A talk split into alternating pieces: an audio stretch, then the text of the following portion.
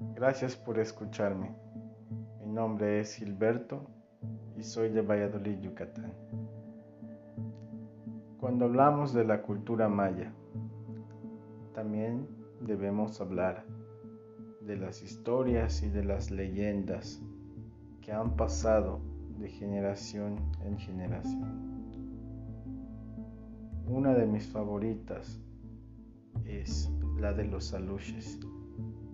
Estos pequeños seres como duendes que fueron creados a partir del barro, del maíz e incluso la propia sangre de sus creadores, formando así un vínculo.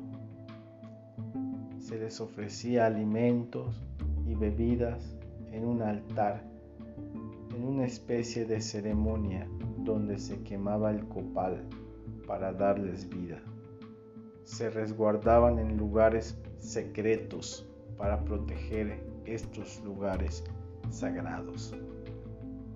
Las leyendas también cuentan que en algunas comunidades se escuchaban historias de niños que eran raptados por estos seres, también conocidos como los dueños de los montes. Las familias consternadas se internaban en la selva para poder recuperar a sus pequeños. Muchos de estos nunca fueron encontrados y en algunos casos solo encontraban los restos.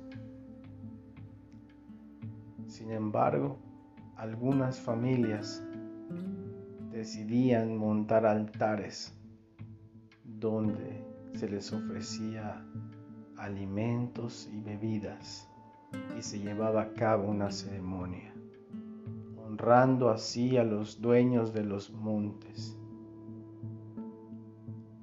Después de un tiempo, estos pequeños regresaban a casa. Sin embargo, ya no eran los mismos.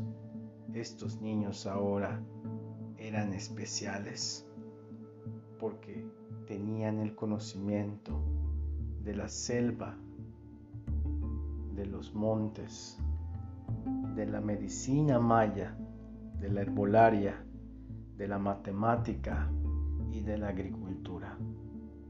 Se les conoció como Ishmen, los curanderos, los brujos blancos cuidaban a sí mismos de su comunidad y pasaban sus conocimientos de generación en generación.